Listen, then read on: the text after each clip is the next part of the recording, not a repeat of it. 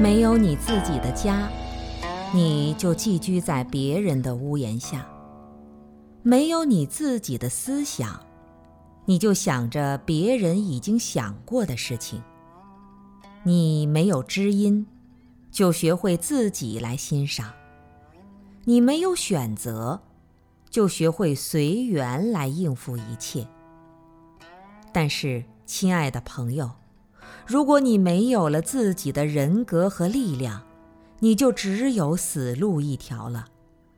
我们可以付出全部的生命来塑造自己所理想的完美的人格，因为。我们并不脆弱。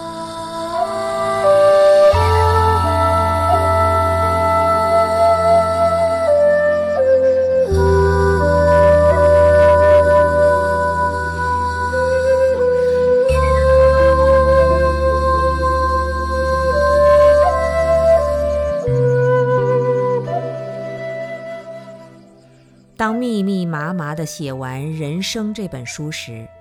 我虽然已经放下了自己，却还放不下昔日的恩人。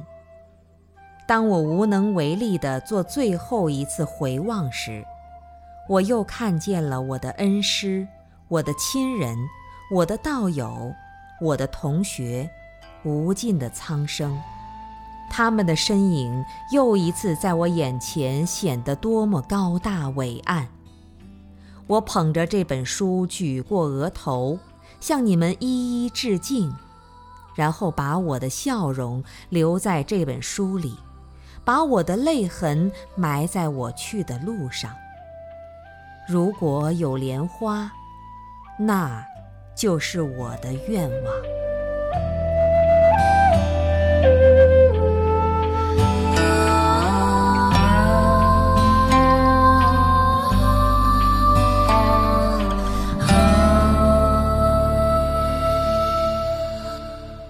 世界真的很美，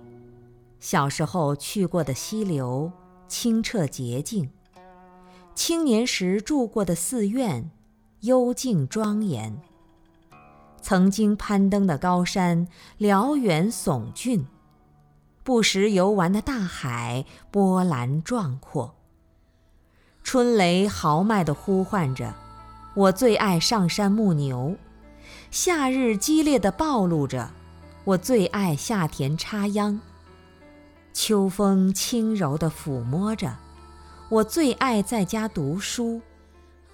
冬梅肆意地绽放着；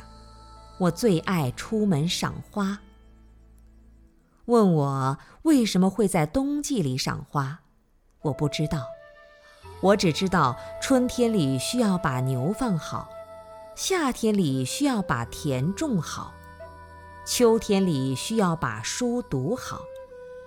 也许是我认为有饭吃、有书读、有自己的牛作伴，才有真心情来欣赏所喜爱的花吧。